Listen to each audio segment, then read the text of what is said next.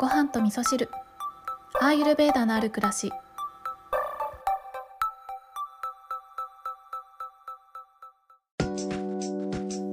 こんにちは土井京子です。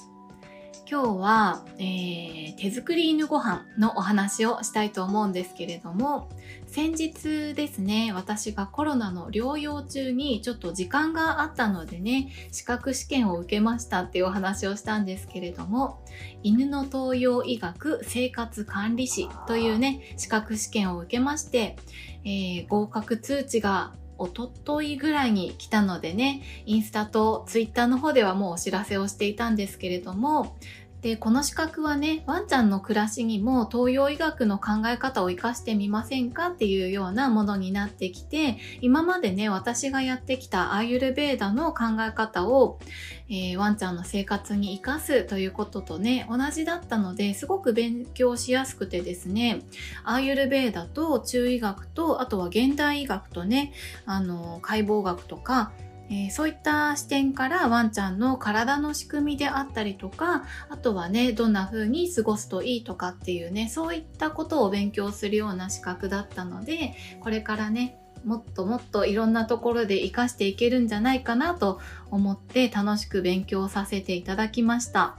で、今日はね、手作り犬ご飯のお話をしたいと思いますので、まずね、リスナーさんからいただいたメッセージをご紹介します。こんばんは、京子さんはじめまして。突然のメッセージ失礼いたします。京子さんのポッドキャストを初回からずっと聞き続けている隠れファンです。本当に京子さんのお話、毎日穏やかな気持ちになれます。そして舌磨き、鼻うがいなどなど朝のルーティンも京子さんの真似をさせていただいています。おかげさまでとっても体調が良くなり、心も健やかに過ごせるようになりました。続けてくださりありがとうございます。かっこ私のようにひそやかに楽しんでいる方もたくさんおられると思います。今日は晩ご飯についてお伺いしたくメッセージを送らせていただきました。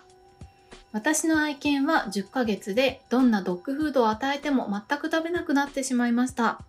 以前から京子さんの手作りわんこご飯がとても美味しそうだな、本当は作った方がいいんだろうなと考えていたので、手作りを始めるいい機会かもと本を買ってみたものの、ハンバーグやグラタンなど凝ったものばかり、作れる時間がないと唖然としてしまいメッセージを送らせていただいた次第です。京子さんは何を基準にして食材の種類、また揚げるタイミングなどを決めていますでしょうか？ワンコご飯を作ること大変ではありませんか？漠然とした質問ですみません。お手すきの際に教えていただけると幸いです。お忙しいところ長文失礼いたしました。これからもご無理のないようお体を一番にお過ごしください。というね、メッセージを、えー、インスタの DM の方にね、いただきました。ありがとうございます。ということでね、今日は手作り犬ご飯のお話をしていきたいと思うんですけれども、まずですね、食材の種類についてお話しさせていただきますと、私が作っている手作り犬ご飯は、えー、ご飯と野菜とお肉もしくはお魚これを1対1対1の割合で混ぜてそこにキノコもしくは海藻を加えるというそれがスタンダードなご飯となっております。でアーユルベーダではですね食べ物を、2種類に分けて考えていてえー、まずですね体に需要を与える食べ物。そしてもう一つがデトックスする。体からいらないものを排出していくための食べ物。この2種類の性質で考えるっていうことがあるんですね。で割合としては、えー、特にね健康上何の問題もないような人であれば、えー、体に需要を与える食べ物が6で、えー、排出していくための食べ物は4この6対4の割合にするといいですよ。っていうふうに言われているんですね。これが基本なんですけど例えばちょっとね体重増えすぎちゃったな痩せたいなっていう方の場合はこれを逆転させてもいいんですね、えー、体に需要を与える食べ物は4ぐらいにして排出していく食べ物を6ぐらいにするとかね。またはですね、えー、病み上がりとかで、えー、体がね、弱ってるような方であれば、えー、体に需要を与える食べ物を増やして排出する食べ物を減らすとかっていうねこういう感じでその時の体質体調に合わせて割合を変えるっていう考え方これがアユルベーダにはあるんですね。なので私もこのねアユルベーダの考え方っていうのをワンちゃんにも活かしたいと思っているので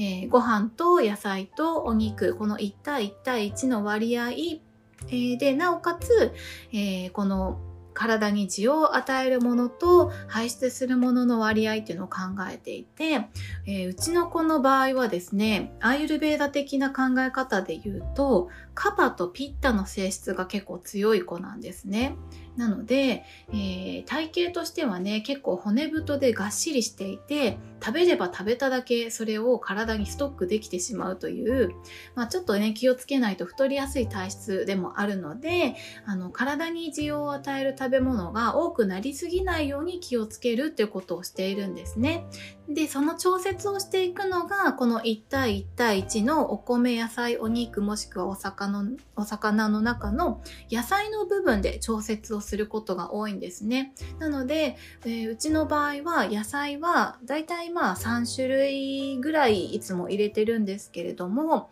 体に需要を与える野菜が多くなりすぎないようにするっていうことをしていますね。で食材の種類なんですけれどもねあの何を食べなきゃいけないとかっていう考え方はしていなくってでこれねあのアイルベーダーの考え方もそうだし人間が食べる家庭料理の考え方とも一緒なんですけれどもとにかく季節のものですね。季節のもので旬のものをなるべく食べるようにしているということとあとはいろんなものを食べていくっていうことですね。海の幸だったり山の幸だったりあとはフルーツとかね今だったらスイカとかメロンとかまあ要はですね私と食べるもの変わんないっていうことなんですよね。で、ものによっては犬は食べれませんよとか中毒を起こしやすいですよとかね、そういうものもあるし、人間も一緒なんですけれども、他のワンちゃん食べられるけど、うちのワンちゃんはこれ食べれませんとかそういうこともあったりするので、その都度やっぱりちょっとずつね、新しい食材を入れる時には少しずつ食べさせて様子を見るっていうことはえー、すごい大切なことかなと思います。あの人間と一緒です、ここもね。なので、犬だからこうですっていうことではなくって、今ある旬の食べ物を犬と一緒に楽しむっていうのがね、この手作り犬ご飯の楽しみの一つでもあると思うんですよね。なので、うちはですね、犬用に買っている食材っていうのはほとんどないんですね。ちょっとだけあるんですけど、犬用に買っている食材は何かっていうとお肉とかお魚ですね。動物性のもの。これはねうちは犬用に買ってます。というのもお肉に関してはですね人間はお肉はねあの火を通さないとお腹壊しちゃったりするんですけれども犬に関してはですね結構お腹が丈夫なんですね。あのちょっと変なものを食べてもなかなかお腹壊さないようにできているので生のお肉をね食べるっていうことができるんですよ。で特に、えー、生で食べた方が栄養価が高いお肉もあるし生の方が消化にいいっていうこともあったりするんですね。なのでうちは、えー、犬用に馬肉とか鹿肉とかイノシシ肉とかあとはなんだ鶏肉とかワンちゃん用のね、通販で冷凍のお肉をね、小分けにして売ってるところがあるので、私はね、ワンちゃん用のお肉っていうのはそこから買っています。で、お魚に関してはね、私はやっぱりそうやってお肉をずっと揚げてきたので、あんまり揚げてなかったんですけど、この間ね、腸内フローラのあの腸内のね環境を調べていただくっていうことをした時に海のお魚がちょっとね足りてなかったっていうところがあったのでお魚に関してはスーパーで買ってきてあげるようにしています。はい。で、あとですね、この手作り犬ご飯を作っていく時の、うんと、盲点ですね。あの、昨日のエピソードでね、ちょっと予告しましたけれども、お塩に関してですね、味付けですね。味じゃないんだな。えっ、と、人間で言うとお塩は味付けのためにね、入れていたりするんですけれども、犬のご飯の場合には必要なミネラルとしてね、ナトリウムとして入れてあげなきゃいけないっていうことが、あの、見落としがちなところなんですね。えー、人間の味付けのものはね、犬には濃すぎてしまうということで、人間と同じような感じで味をつけるような感覚でお塩を入れるっていうことをすると、塩分取りすぎになって病気の原因になってしまうんですけど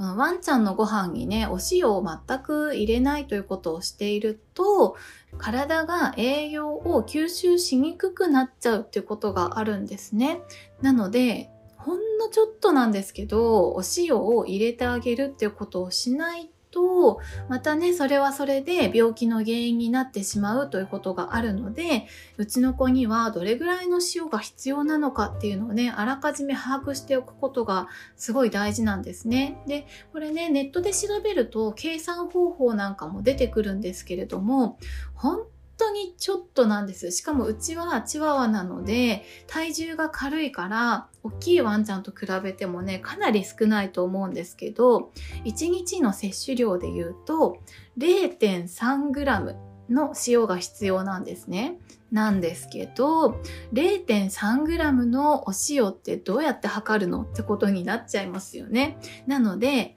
毎日あげてはいないです、うちは。だいたい3日に1回ぐらい、本当に指の先にちょっとつけるぐらいのお塩をえー、ご飯に入れて食べさせるっていうことをしていたりするんですね。で、この間ね、あのー、ネットの情報で、あ、これいいなって思ったのが、えー、3日に1回ぐらいね、お味噌を耳かき1杯分ぐらいご飯に混ぜてあげるっていうのをいいいいですよって書いている方がいて、あ、これいいなって思ったんですよね。なんかすごく自然な感じで、えー、お塩が取れるなと思ったので、ぜひね、手作り犬ご飯、えー、やりたいなって思ってる方は、えー、うちの子にはどれぐらいの塩が必要なんだろうかっていうのをね、あらかじめ計算で出しておくといいんじゃないかと思います。はい。ということで今日は手作り犬ご飯についてお話をさせていただいたんですけれども、以前もね、手作り犬ご飯についてはお話をさせていただいているんですけれども、あのー、人間の体もね、犬の体もね、仕組みってね、結構似ていたりするんですよね。ということは、必要になってくる食べ物っていうのも人間とあんまり変わんなかったりするので、犬だからとか人間だからとかっていうことで全く違うう食事になるかっていうとそうでもないんですよね。で、作るのもね、本当に簡単で、あ、そうそう、質問の中にね、ありましたよね。あの、手作りのご飯大変じゃないですか？っていうね、質問ありましたけれども、全然大変じゃないです。あのハンバーグなんかね、1年に1回ぐらいしか作んないです。お誕生日とかクリスマスぐらいですかね。あとはもうね、全部ごったにスタイルで、えー、お雑炊ですね、うちはね。で、グラタンなんかもね、作ったこと1回もないです。あのなんかあのお誕生日の時とかにね写真で残しておきたいなっていう時はそういう映えるご飯作ってもいいと思うんですけど普段の家庭料理だったらあのそんな難しいことをする必要なくってうちは材料を細かく刻んでごったにスタイルでお雑炊にしてしまうので、えー、その都度ねあの食材を刻むっていうのも大変なので何回分か、えー、3回分ぐらいですかねうん、野菜も刻んでおいたのをあのまとめてタッパーに放り込んであってそこからごそっと取り出してご飯と、えー、合わせて煮込んで最後にお肉を生で乗せるっていうね。そんな感じで作ってますので全然大変じゃないです。あの大変じゃないようにやるっていうのがすごくポイントかなと思います。えー、メッセージいただいたリスナーさんのお家のワンちゃんはね、今10ヶ月ということでね、えー、成長期真っ只中だと思いますので、ぜひね、あのー、信頼のできる獣医師さんに相談しながらですね、手作り犬ご飯にぜひぜひチャレンジしていただけたらなと思います。え、最後にですね、手作り犬ご飯のすごくいいところをお伝えすると、愛犬のものすごい可愛い笑顔を見ることができます。もうこの笑顔を見たらですね、大変とかね、そんなのどうでもよくなっちゃいますね。実際まあ大変なことは何もしていないんですけれども、やっぱりね、あの、美味しく食べてくれた後にはですね、今日もご飯作ってよかったなって毎回思っているので、そうやってね、えー、ワンちゃんとのコミュニケーションの一つにもなるので、ワンちゃんの喜ぶ顔が見たいっていう方はね、ぜひ手作り犬ご飯であったりとか、手作り犬おやつでもいいと思うのでね、そうやって何かしら、えー、手作りのものをあげてみるっていうことをしていただくといいと思います。今日も聞いていただきましてありがとうございます。